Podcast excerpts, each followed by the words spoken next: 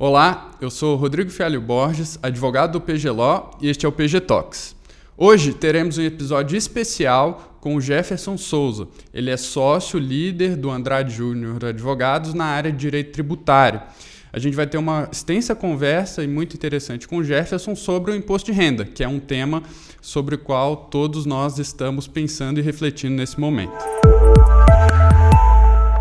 Bom, Jefferson, em primeiro lugar, muito obrigado pelo seu tempo, sua disponibilidade de vir até aqui conversar com a gente. Eu acho que esse tema é um tema que está preocupando todos os brasileiros nesse momento do ano. Espero que a gente possa esclarecer alguns pontos e alguns detalhes é, bastante específicos até aqui na nossa conversa. Então, obrigado mesmo pelo seu tempo e sua disponibilidade. Eu que agradeço. Jefferson, queria começar te perguntando então bem o básico, né, que é quem precisa fazer a declaração de imposto de renda é, no Brasil esse ano e até quando é, a gente pode fazer a declaração esse ano? Muito bem. A declaração de imposto de renda esse ano da pessoa física deve ser entregue até 31 de maio. Né? O prazo normalmente costuma ser final de abril, esse ano foi prorrogado em um mês, né? então vai até 31 de maio. E nem todo, e nem todo indivíduo precisa necessariamente entregar a declaração de imposto de renda. É, se a pessoa tiver um mínimo de vida financeira, ela pode fazer a entrega espontânea, mas a obrigatoriedade está é, é, tá associada a alguns elementos econômicos. Então, por exemplo, a pessoa que tem um, um salário anual um salário anual de mais ou menos é, 28 mil reais, pouquinho mais do que isso, já passa a ser obrigado a entregar imposto de renda, só traduzindo em rendimento mensal, 2.380 por mês, mais ou menos. E quem possui bens é, cujo valor somado é, ultrapassa 300 mil reais também precisa declarar. Então, você tem é, elementos é, de obrigatoriedade com base no tamanho do seu patrimônio Sim. ou então no tamanho do seu rendimento. Né? Então, pode ser que em um determinado ano você não tenha tido rendimento, mas você já tem um patrimônio em virtude de herança ou qualquer outra situação é, particular, ainda assim você tem que fazer a entrega. Então, é importante ficar muito atento a, aos ao, aos requisitos de valor indicados pela Receita Federal. Jefferson, e muitas pessoas têm dificuldade na hora da declaração. Né? A gente não sabe se contrata um contador, se faz sozinho, se contrata um advogado. Quando que você acha que é necessário contratar um advogado, mesmo que em geral é mais caro do que um contador para fazer uma declaração de imposto de renda? Sim, é, essa diferença de preço é uma realidade e, e, existe, na verdade, uma, uma diferença entre o contador e advogado que é decorrente da, da formação de cada profissional. Né? Uhum. O contador ele está habituado a preparar documentos financeiros e tem, é, de modo geral, muito mais é, facilidade ou desenvoltura em examinar extratos bancários, conciliações bancárias, é, balanços patrimoniais. O contador também é a pessoa responsável pela, pela entrega de obrigações acessórias da pessoa jurídica, né? E muitas dessas informações são usadas como fonte de base para a produção de dados da declaração de imposto de renda. Então, vou te dar um exemplo. O informe de rendimentos que, que, que você recebe é, do seu empregador, ou então da instituição financeira, ou então de outras fontes pagadoras. Quem preparou aquele informe foi um contador. Né? Então, o contador ele tem o domínio sobre o aspecto financeiro das operações, né? E, e também com esse volume de dados, né? Ele está mais acostumado, costuma ter uma equipe que lida com volume de dados. Uhum. O advogado ele tem uma formação, ele tem um treinamento diferente. É um treinamento voltado mais para o julgamento e interpretação das operações. Né? Uhum. Então, vou te, dar um, vou te dar um exemplo. Num contrato de empréstimo, por exemplo, o, o, contador ele vai lidar bem com o registro do empréstimo ou na contabilidade da empresa, ou então com a evidenciação bancária é, na, na pessoa física, ou então com a própria transação em si, certo? Agora, quem vai entender os termos do contrato e vai, quem vai dizer quando o contrato se torna, é, quando a devolução do, do empréstimo se torna devido, ou então qual seria a taxa de juros aplicada, por exemplo, isso é mais a função do advogado. Né? Então, então existe essa diferença. É. Enquanto você está falando, eu estou pensando aqui em alguns exemplos, Jefferson. Sim. Então, é, por exemplo, a gente tem clientes aqui no, no escritório, no PG Law, que eu sei da complexidade de determinadas transações Sim. imobiliárias.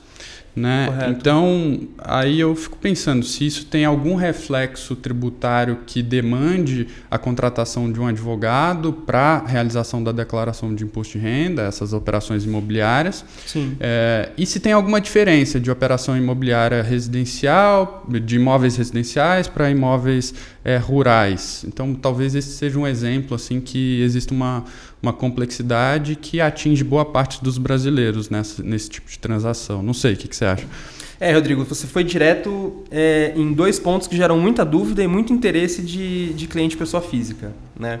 A, a, venda de imóveis em si, ela já é particularmente complicada e aí normalmente requer um advogado, porque a compra e venda de imóvel, primeiro, é uma operação jurídica que envolve não só as partes, mas necessariamente vai envolver um cartório no momento da contratação ou na da transmissão do imóvel e envolve também certo trâmite bancário, eventualmente com financiamento, esse tipo de coisa. Então, quando você está lidando com, está discutindo uma venda de imóvel, vai ter advogado em algum lugar, na parte compradora, da vendedora, de ambas e às vezes até um intermediário ali também, uhum.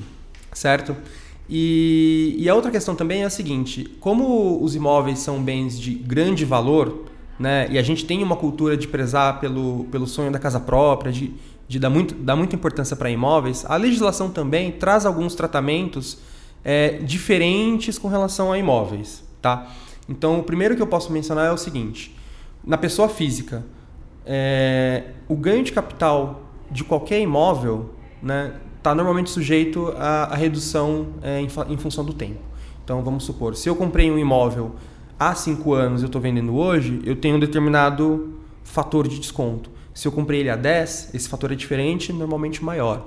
Se eu tiver um imóvel adquirido até 1969, o que não vai ser o nosso caso aqui, mas pode ser de algum conhecido ou parente, né? Essa venda é isenta. Então, então assim, a venda de imóveis em geral já conta com um tratamento diferente daquele que se espera com ganho de capital, que é qual? Valor de venda, custo de aquisição, o ganho. Para imóvel, essa realidade é um pouco diferente, porque esse ganho nunca vai ser o produto dessa, dessa operação aritmética. E aí, quando você pergunta, por exemplo, com, com relação a imóveis residenciais, uhum. é, o imóvel residencial tem um tratamento beneficiado. Né? É, é muito frequente clientes perguntarem o seguinte: ok, eu tenho uma casa, eu quero vendê-la, mas eu quero comprar uma outra casa dentro de pouco tempo. Eu vou ter que pagar o imposto é, na, venda da, da, na venda da minha casa, porque, poxa, não é que eu vou ter o dinheiro na minha mão, eu vou, eu vou desmobilizar né, um ativo e em seguida vou imobilizá-lo de novo comprando um novo imóvel. Né? E a legislação brasileira tem é, um benefício que funciona da seguinte forma: se eu, se eu vendo um imóvel residencial e eu adquiro um imóvel residencial dentro de 180 dias, o produto dessa venda aplicado na compra do novo imóvel residencial é isento. Uhum. Tá? Então aqui a gente tem algumas questões. Primeiro, se eu vender um imóvel, comprei um outro imóvel, eu vou estar isento de imposto? Não, porque depende do quanto que eu recebi foi aplicado na compra de um novo imóvel. Então vamos supor, vendi um imóvel de alto valor e me mudei para um apartamento pequeno, que, que, que, custava menos do que aquele, aquele imóvel que eu vendi, eu não vou ter uma isenção total. Eu vou ter uma isenção proporcional a quanto foi aplicado. Né? Agora, por exemplo, se eu vendi e, e apliquei 100% do meu, do, desse valor no novo imóvel, aí sim eu tenho, eu tenho uma isenção e está tudo certo. E aí também tem outras questões. Comprar e vender imóvel é algo demorado. 180 dias parece um prazo generoso, mas se você faz uma venda, o reloginho começou a, começou a andar. Né? Então você tem que fechar a compra dentro desses 180 dias. É, se a pessoa, por exemplo, por qualquer razão, não consegue fechar essa operação, ela tem que pagar o imposto devido e com atraso. Né? Então, então, desse ponto de vista, é, se você quer se aproveitar desse benefício, tem que ser muito cuidadoso. Uhum. Né? É, um último ponto que, que é interessante também é o seguinte: na legislação, é, essa isenção estava desenhada da seguinte forma: primeiro, vendi a casa, tenho 180 dias para comprar uma nova, né? e eu teria que aplicar esse valor da compra da nova. E aí teria que ser imóvel residencial, né? Uhum. Teria que ser imóvel pronto para morar. Essa, essa era a visão inicial é, de como essa regra seria aplicada. Hoje ela é mais flexível. Né? Então, fruto também de jurisprudência, né? de, de decisões judiciais, a Receita Federal tem, tem, tem relaxou um pouco essa posição, né, de que tinha que ser, de que o imóvel comprado tinha que ser acabado e hoje se admite, né, a aquisição de imóvel na planta, então você aplica o valor para aquisição de imóvel na planta, ou então com projeto, ou então até imóvel financiado, uhum. né? Então, uma forma mais segura de você conseguir é, fazer uso dessa dessa isenção, por vezes é você, na verdade, primeiro comprar um imóvel, ainda que financiado, daí você vende aquele e aplica o produto da venda no imóvel já vendido. Uhum. Desculpa, já adquirido. Né? Então, então tem várias nuances e vários detalhes. Imóvel rural é. Também é, outro, é outra questão muito importante, né? Porque o imóvel rural ele tem, ele tem um ganho de capital também, né? Quando você vende imóvel, você também tem que apurar o ganho, mas o ganho sobre a superfície é, o chamada, a chamada terra nua, tem uma regra diferente. Né? Então você não vai usar necessariamente o valor da operação. Né? Uhum. Você vai usar, na verdade, como referência o valor da terra nua para hectare. Então, na verdade, quando você vai fazer. Vamos supor que você tenha um imóvel que seja só terreno. Né? Você, na verdade, não vai fazer o seu. não vai calcular o seu ganho de capital considerando o valor vendido contra o seu custo. Você, na verdade, vai, vai, vai usar, tomar por base o valor da terra nua daquele, daquele terreno rural uhum. e subtrair do valor da terra nua do ano da aquisição. Então é assim, valor da terra nua, ano da venda, valor da terra nua, ano da aquisição. Até aí parece, parece simples, né? ainda que um pouco é, não usual, né? não usar os valores efetivos da operação. E existem outras, ainda outras complicações. Né? Porque, por exemplo, o valor da terra nua é, é normalmente um valor fixado pelo ano. Mas quem, quem afixa esse valor? Né? É, e quando ele se torna conhecido? Se eu fizer a venda, por exemplo, em 1 de janeiro do ano, eu talvez não saiba qual seja o valor da terra nua para aquele ano. Né? E isso gera muita discussão e conflito também com a Receita Federal e, e, e tem várias questões é, envoltas nisso. Então, o que acontece?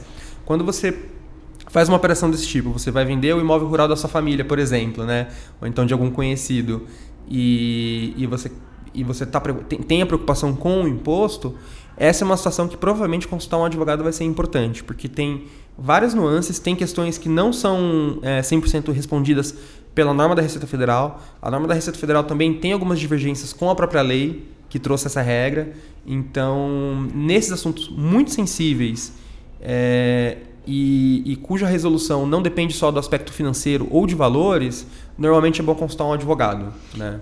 É, isso é bem interessante porque esse tipo de operação é, digamos, meio corriqueira para todo brasileiro, né? Fazer compra e venda de imóveis. Acontece e às vezes a gente não, não pensa na complexidade tributária disso, né? E na hora de fazer a declaração de imposto de renda. Mas tem outros tipos de operações que são complexas de maneira inata, assim. Tipo, só de ser uma operação já é complexo, que é o exemplo que a gente faz muito aqui no escritório também, que são operações de M&A. E aí, em relação a essas, eu acho que devem ter mais detalhes ainda que eventualmente demandem também uma, uma visão de um advogado tributarista no momento da declaração, alguma coisa nesse sentido. O que, que você acha dessas? É, com o mercado de M&A hoje em dia, eu acho que não é, é, muito difícil você fazer um ganho de capital é, correto ou com segurança sem um advogado. Uhum. Por quê? Quando você vai fazer a venda de uma empresa, não é que duas pessoas sentam, comprador e vendedor, é, e aí o, o, vendedor pergunta quanto, por quanto você quer é, a minha empresa? Né? E o comprador vai dizer, quero te pagar quanto? Tanto. Né? Hoje em dia não funciona desse jeito. Normalmente existe um preço antecipado, aí existe um valor que fica retido no chamado escrow, né? que é uhum. é para saldar garantia, é, é, como garantia de, de, contingências anteriores. Né? É, muitas vezes tem o chamado earnout, que é um valor pago a mais em função é, do resultado futuro da empresa depois da venda.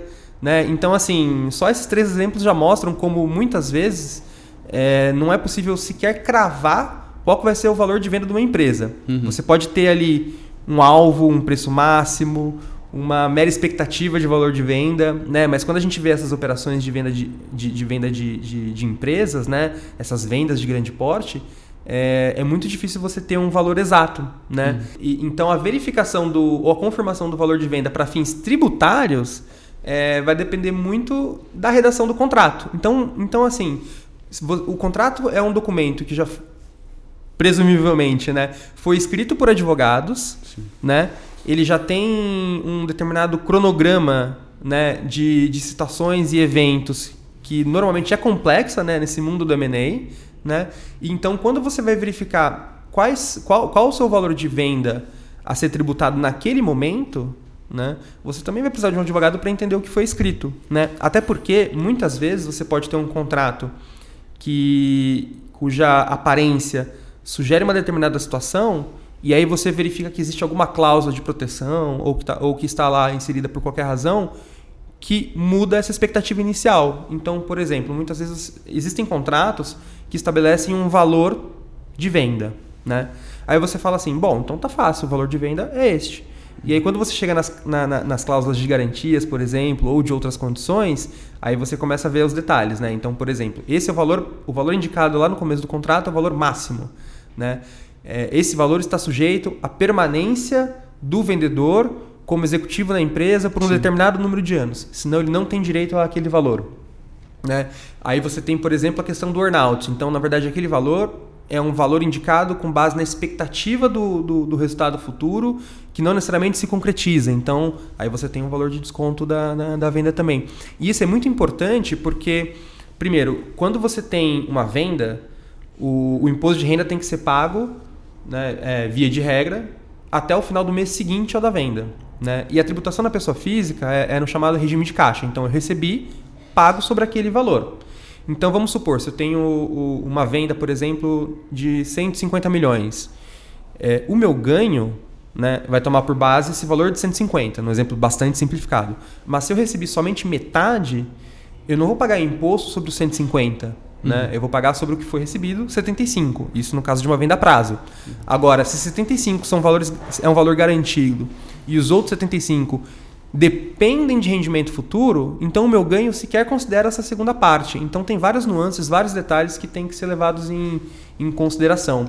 E mais, como, como já, já há algum tempo, já há mais de 5 anos, o imposto de renda da pessoa física tem a alíquota progressiva, né, 15, 17,5, 20, até 22,5, dependendo do tamanho do seu ganho, você definir o valor de venda é importante, ainda que você não receba tudo na venda a prazo porque o valor de venda vai definir qual que é a sua alíquota efetiva dentro dessa progressividade. Uhum. E aí o que será tributado é o valor recebido em cima daquela alíquota. Então tem vários detalhes. É, o ganho de capital é, é, é, parece simples, né? Parece uma operação aritmética, mas na prática, para você saber qual é o valor de venda, qual é qual que é o custo de aquisição, muitas vezes é bastante difícil. É, até aqui então a gente está falando aí, é, retomando um pouco de transações imobiliárias, compra e venda de imóveis, compra e venda de empresa. Mas e quando Até surge... agora a gente ficou só no ganho de capital. Exatamente. E quando surge investimento? É, investimento em, em, renda variável, por exemplo, que é um sim. pouco mais complexo, investimento em, no exterior, eventualmente. Sim, Imagino sim. que a situação fique cada vez mais complexa aqui. O que, que você acha disso?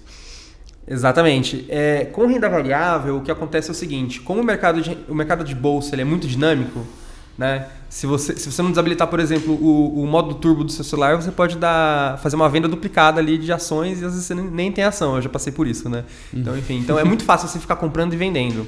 Só que cada operação né, tem que ser verificada individualmente. Ainda que no regime de renda variável você, você possa aproveitar é, prejuízos anteriores nas vendas futuras, você precisa faz, examinar operação a operação.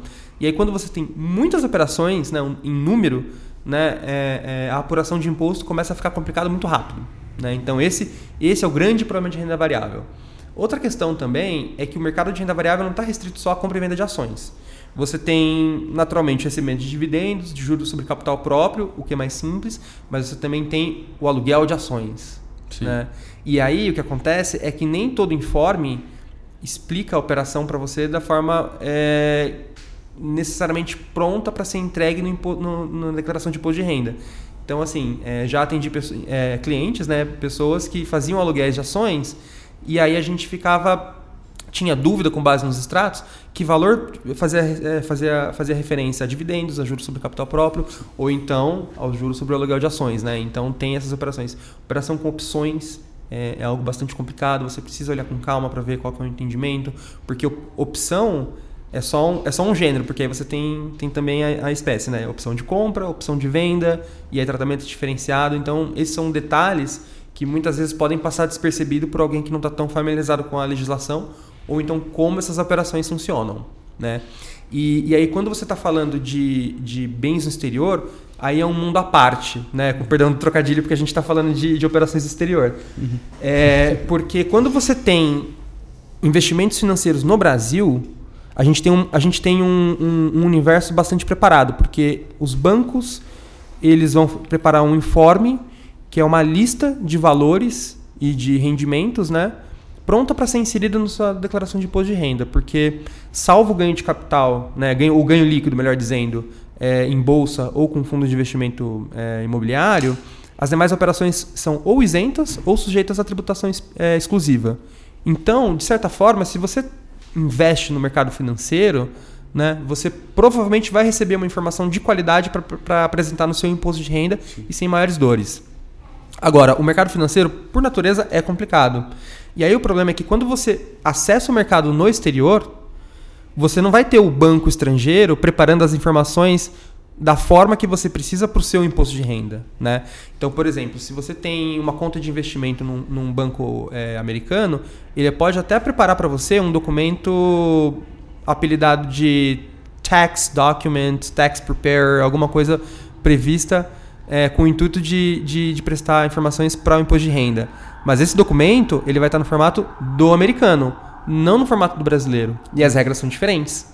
Né? Então o que acontece é o seguinte: quando você tem operações é, no exterior de investimento, primeiro desafio é pegar toda essa, toda essa informação de operações que já são complicadas por natureza e você precisa trabalhá-las da forma que você possa inseri-la na declaração de imposto de renda da forma correta, uhum. da forma da legislação. Porque aí você não tem mais é, tributação exclusiva, não tem mais rendimento isento. Então, assim, toda essa colher de chá que, que os bancos hoje te dão, em, em parte também por conta da legislação, não existe. Então é tudo feito por você ou por quem prepara seu imposto de renda. Então aí necessariamente você precisa de uma interpretação daquele documento sim, que vem de fora. Sim, você pode ter um contador que é especialista, por exemplo, em extratos de bancos no exterior tal, e, e, e existe gente preparada para isso, mas não é tão comum. Então você precisa procurar um assessor muito bom, né? Uhum. A outra questão também é o seguinte: propriedade de bens no exterior ela naturalmente enseja outros desafios. Né? Então, por exemplo, se você adquirir ações da Apple lá nos Estados Unidos, na Nasdaq, essas ações elas têm um valor expresso em dólares. Mas no Brasil, a ficha bens e direitos somente opera com valores em reais. E aí a questão é, por que valor eu vou reproduzir as minhas ações da Apple? Né?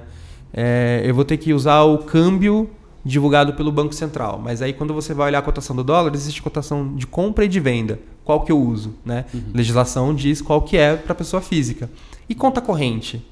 É, o, é a mesma cotação ou não? Né? Então, tem, então, assim, quando você é, tem bens no exterior, você precisa navegar todas essas regras que nem sempre fazem muito sentido para quem para quem está lidando com elas, né? Porque, por exemplo, alguns bens você adquire, né? Você converte o valor para real e esse valor fica, fica, fica permanece constante até que você o venda, né? Ou aumente o investimento, enfim. Conta corrente, por exemplo, não. Você atualiza todo ano e tem variação cambial. E aí, o que, que eu faço com essa variação cambial? Então, então assim, de experiência, é, quem vai voltando para sua pergunta inicial, né? Quem precisa de, de advogado para fazer o imposto de renda, ajudando ou fazendo a declaração, é quem se envolveu em alguma operação complexa ao longo do ano na sua vida financeira, venda de imóvel, venda de empresa, às vezes a pessoa se empolgou com o mercado de ações, né? Pode ser também um caso. É, e aí quem precisa todo ano é quem tem bens no exterior, porque porque as regras são bastante complexas, tem, tem, tem tributação ao longo do mês também. Ah, e, então... quem, e quem se divorcia ou eventualmente recebe uma herança, tem alguma complexidade aqui também? Também tem. Na verdade, tem algumas preocupações, né? Uhum. É, não só com a declaração de imposto de renda, mas também na, na própria é, divisão de bens, na sucessão ou na, uhum. na, na, partilha na, na, no divórcio, né? Porque o que acontece é o seguinte, quando você tem transmissão de bens, e aí eu vou dizer transmissão de bens gratuita, né, entre aspas, você tem, no caso, na partilha de bens ou então na herança, é, essa operação é sujeita ao chamado ITCMD, que é o Imposto Causa Mortes Doação né? que aqui em São Paulo é 4%, vai depender um pouco da localização. O que acontece é o seguinte: a base desse imposto não reflete os valores da declaração de imposto de renda. O que eu quero dizer com isso? Se eu tenho, por exemplo, participação societária em uma empresa, na minha declaração de imposto de renda, o valor informado na declaração de bens e direitos é o meu custo, via de regra, né? É o quanto eu paguei. Uhum. Se eu faço a transmissão dessa participação para minha filha, por exemplo, né? Quem sabe um dia, é, eu provavelmente faria essa transmissão a custo porque eu não quero pagar imposto nessa transmissão, imposto de renda, né? Eu não quero uhum. gerar ganho de capital nessa, nessa, nessa operação. Mas, para fins de imposto é, de doação sobre o TCMD, o meu custo não é relevante para fins de apuração de imposto, e sim o valor patrimonial da empresa, que não conversa com o meu custo necessariamente. Uhum. Imóveis também é um outro bom exemplo. Eu adquiri um imóvel por um determinado valor, quando eu fizer a transmissão, se eu tiver o ITCMD, ou então o ITBI, né? vou ter o ITCMD ou o ITBI. Em ambos uhum. os casos, né? Eu vou ter que verificar o valor venal. Que também não acompanha o custo de aquisição. Uhum. Né? E, e, aí o que acontece é o seguinte: quando você tem, por exemplo, uma escritura de partilha, uma escritura né, é, de, de inventário, você tem que informar ali o valor para fins de ITCMD e muitas vezes a gente vê é, é, situações em que é mencionado ou não o valor para imposto de renda. Então, assim, nesse caso, você precisa de advogado não só porque essa é uma, é uma situação que você precisa necessariamente de um advogado, mas você vai precisar também de um advogado tributarista para poder observar essas diferenças de critérios e não evitar, por exemplo, e, não, e evitar, por exemplo, pagamento de imposto indevido. E aí depois, na declaração de imposto de renda também, porque eventualmente você pode intencionalmente provocar um ganho de capital como por exemplo na venda de imóvel para aproveitar algum benefício, uhum. ou então interpretar o documento para saber que transmissão tem ganho de capital, qual transmissão não tem. E, e aqui eu estou falando de novo só de ganho de capital, mas a declaração final de espólio ela tem outras dificuldades e particularidades é, que, que, são bastante desafiadoras, né? Sim. Porque quando você tem, por exemplo, um processo de inventário que leva muito tempo, a situação, a situação patrimonial que é relevante para um determinado fim é aquela da, da, da, situação do falecimento, né? do momento do falecimento. Mas quando você vai ter a partilha final, a declaração final de espólio, muitas vezes aquele patrimônio já é diferente. É, é CDB que, foi, que venceu, ou letra de câmbio que venceu, é, eventualmente tem alguma venda né, aprovada em juízo ou, ou, ou, não, né? enfim, tem, tem essas situações. Você, pode, você tem rendimentos que são pagos ao espólio, né? Então você tem, tem muitas vezes uma diferença né? É, é, na partilha, né? No, na, na, na, na, transmissão, na sucessão, entre começo, meio e fim.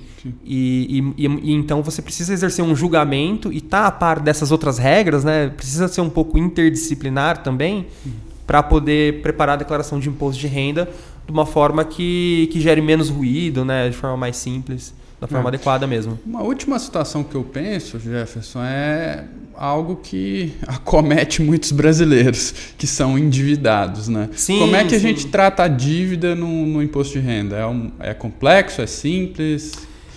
É, é, relativamente simples na declaração, uhum. né? Porque a, a, além da ficha de bens e direitos, a ficha do imposto de renda tem também a ficha de dívidas e ônus reais, né? E é lá onde você coloca o valor da, da, da sua dívida, né?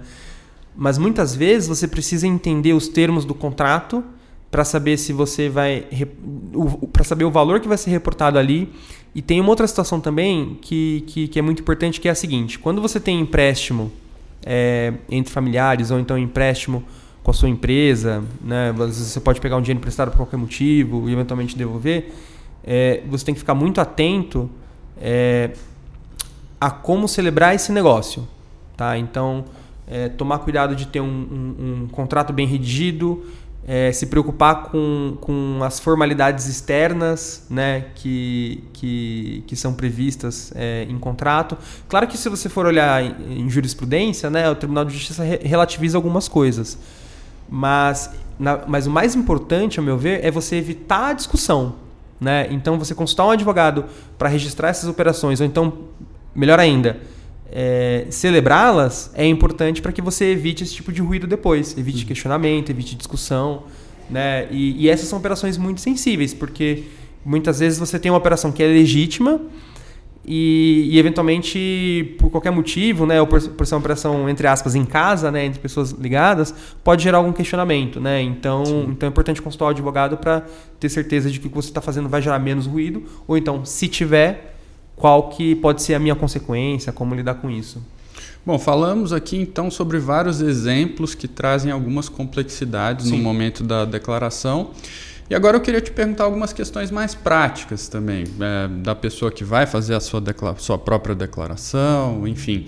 O é, que, que, é melhor? Usar a declaração pré-preenchida ou preencher ali do zero a declaração sem usar a pré-preenchida? Existe algum risco de usar a pré-preenchida? Enfim. Via de regra, hoje em dia me parece que ao menos consultar a declaração pré-preenchida é, é, conveniente, tá? Então quem tem certificado digital, quem tem credencial GovBR, prata eu acho que também, mas ouro é, é, certamente tem, tem acesso à declaração pré-preenchida. E por que, que isso é importante? Porque a declaração de imposto de renda ela é preenchida pelo contribuinte, é, de certa forma, né, é, é, uma, é, um, é, um, é um reporte, é um registro, é o contribuinte contando à Receita Federal o que, que ele fez ao longo do ano, né, um balanço do ano, né, é, o que, que teve de movimentação de patrimônio, o que ganhou, o que perdeu, o que gastou, né, enfim, é, é, é, é contado, mas a Receita Federal tem uma infraestrutura de tecnologia e de cruzamento de dados muito robusta hoje em dia. Uhum. Né? E ela conta com a prestação de informações cedidas por bancos, é, por empresas que fazem pagamentos, é, corretoras também, né, instituição financeira, e hoje em dia até por cartórios também. Né? Então, o que acontece é o seguinte, quando você entrega a sua declaração, ela é submetida para a Receita Federal, né? E de forma automática e espontânea, os dados inseridos na declaração são confrontados com aquilo que outras pessoas disseram sobre você ao longo do ano. Né? Então vamos supor, é, você foi num, fez uma consulta médica. Né? Uhum. Ainda que não tenha reportado aquela, aquela, aquela despesa, ela existe na base de dados, por um determinado valor e por um determinado profissional. Se, por exemplo, você decide é, registrar aquela, aquela, aquela consulta para tomar despesa, por exemplo, e o valor é divergente, isso vai ser identificado pela Receita Federal. Divergente, eu digo, com relação ao que o médico declarou. E isso vale para tudo que é tipo de operação que a gente tem hoje em dia. Né? Uhum. Então, é, extrair a declaração pré-preenchida ou iniciar a sua declaração a partir dela é importante, porque assim você sabe que os outros contaram sobre você. Né? Não quer dizer necessariamente que a declaração pré-preenchida venha corretamente. É, eles podem ter contado errado, né? Pode ter contado errado, exato, né? Pode ter tido algum engano. Muitas vezes, na verdade, o que, o que pode acontecer é o seguinte: às vezes você pode baixar a declaração pré-preenchida no primeiro dia em que se pode fazer a declaração de imposto de renda, né? E, e aí no mês seguinte, porque ainda está dentro do prazo, você faz download de novo da declaração e tem informação diferente. É diferente. Informação atualizada. Isso, isso, isso acontece. Então, por isso que eu digo que é importante consultar e, às vezes, consultar mais de uma vez também. Né? Ah. É, é, é, é, bom fazer tudo logo no começo do prazo? Em princípio, sim, né? É bom ser pre precavido. Mas, do ponto de vista prático, muitas vezes você pode baixar a declaração pré-preenchida, achar que está tudo lá e eventualmente alguém se esquece de colocar alguma coisa e faz uma retificação. Isso uhum. acontece também. Então, assim, declaração pré-preenchida hoje é um instrumento muito útil, acelera bastante é, é, o, a elaboração da sua declaração e ajuda também a evitar erro, né? Porque, porque assim, quando você vai registrar é, rendimentos e bens, às vezes, dependendo, dependendo do quão empolgado você é com o mercado financeiro, você pode ter investimento em muitos ativos e aí você vai ter valores pequenos ali de dividendos de várias, é, várias sociedades diferentes. Se você for digitar aquilo tudo, pode ter algum erro de vírgula ou então digitar um CNPJ errado, alguma coisa do gênero. E a declaração pré-preenchida, né, ela ajuda você a, a, evitar esse tipo de erro humano mesmo, assim, né? Então, então é importante. Mas ela não é a prova de erros, né? Sim. E aí tem outra questão também que é o seguinte. Vamos supor que você tem o recibo médico, né, a nota fiscal, né, melhor dizendo, é aquele valor que foi pago, por exemplo, e por qualquer motivo o fornecedor informou um valor errado. Uhum. O que, que vai valer? É o valor que o médico informou ou o valor que você tem em nota fiscal que foi pago? É o seu valor. Então, por isso que a declaração pré-preenchida não, é um, não é um documento absoluto. Sim. Né? A operação que aconteceu é absoluta. Né? E a declaração pré-preenchida é um informativo. Então, é, é possível, e, e, já vi isso acontecer, né? da pessoa entregar a declaração, preencheu tudo certinho e cair na malha, porque houve divergência de informações. E Sim. aí, nesse caso, né, o que, que vai valer é a, a, o documento é a informação efetivamente realizada. E esse cruzamento de dados ele se dá entre as autoridades fiscais também. Então, por exemplo, também. a Receita Federal conversa com a Cefaz, conversa. conversa com a autoridade fiscal do município, enfim, como é que isso se dá? É, com, com o município não é tão comum, mas o estado de São Paulo é muito ativo com a Receita Federal. Uhum. Tá? Então o que acontece é o seguinte: quando você faz operação de doação, por exemplo, doação simples, doação de dinheiro, né? Você precisa fazer o registro dessa, dessa doação na declaração de TCMD. Né? E na declaração de imposto de renda, quem faz a doação e quem recebe é, o determinado valor também precisa fazer a declaração. Né? Uhum. Então, assim, quem entrega o dinheiro, né? o pai ou a mãe, né? vai, vai registrar a doação efetuada, inclusive indicando o CPF, nome da pessoa, né? E quem recebe vai informar o rendimento isento, né? Doações e heranças, pelo valor e inclusive quem fez o pagamento. Essas duas, então assim, o que acontece? Quando você tem uma operação, vai relativamente simples como doação, você vai ter o registro dessa operação em pelo menos três ou quatro lugares. O primeiro deles, naturalmente, seria o contrato de doação, né? Uhum. Faça seu contrato de doação, tenha seu contrato de doação, né? Mas assim, pensando em obrigação acessória, você vai ter a informação, essa informação na declaração do doador de imposto de renda, na declaração de imposto de renda do donatário e também na, na declaração de TCMD. E o Estado de São Paulo possui convênio, troca de informações e tem acesso a isso. Então, o próprio Estado de São Paulo também faz um confronto desses três documentos. Entendi. E se tiver alguma divergência, ele vai emitir um comunicado dizendo: olha, é, a gente indicou, identificou essa inconsistência, veja se está tudo certo ou errado. Se tiver tudo bem, se não estiver, corrija. Uhum. É, isso, isso, inclusive, é, é, importante salientar. Esse tipo de, de, de comunicado ele não é nenhuma notificação, não quer dizer que você foi identificado em malha, que você tem imposto a pagar, não quer dizer nada. É um mero comunicado e até bastante útil, né? Porque Sim. como erros, erros acontecem né? Ou então às vezes você acha que a operação está registrada de uma forma é, é, compreensível para o fiscal e às vezes não necessariamente está, né? E existem situações que naturalmente vão gerar esse tipo de, de, de questão. Então, voltando lá para a herança, o, a ação objeto de, de transmissão na sucessão, ela tem o ITCMD. Os dividendos pagos depois do falecimento, não. Né? Tem uma Sim. regra de isenção. Mas o que, que eu faço com esse valor nesse meio tempo, para chegar até mim? Como que eu vou registrar isso na declaração? Essa é uma situação que não está 100% clara. E as pessoas fazem esse registro de formas diferentes. Então, essa é uma situação que pode gerar também um, um aviso. E esse cruzamento de dados muita, muitas vezes identifica essas situações e também erros. Então, tem troca de informações. Receita Federal com fontes pagadoras, é, Receita Federal com Secretaria de Fazenda, tem também sim é, município, ainda que em menor grau, né? Na pessoa física menos, né? É, mas para pessoa física tem, tem sim, tem bastante e, e é importante, é, é, uma realidade da nossa vida. Poxa, excelente, Jefferson. Queria te agradecer muito pelo papo aqui que a gente teve. Eu acho que vai contribuir muito para os nossos é, ouvintes nesse período. É, e te desejo sorte aí nos próximos meses, porque bastante trabalho você vai ter com declarações de imposto de renda. Ah, com certeza. Até, até final de maio eu não posso tirar folga, tem que ficar bem atento aqui para atender, porque é muita dúvida. É, todo ano a declaração vai ficando mais complexa também, né? Esse ano não teve tantas mudanças assim, mas sempre uhum. tem alguma novidade que a gente identifica. E, e, e, é hora de, de, de, começar a ver os documentos e começar a preencher sim. Porque Bom. maio está longe, mas, mas chega rápido. Bom, enfim, obrigado mesmo pelo seu tempo aqui, já. Eu que agradeço. Obrigado. Bom, espero que vocês tenham aproveitado aqui meu papo com o Jefferson. Existem temas muito complexos é, quando a gente está tratando de declaração de imposto de renda, são aplicáveis para algumas pessoas, para outras não.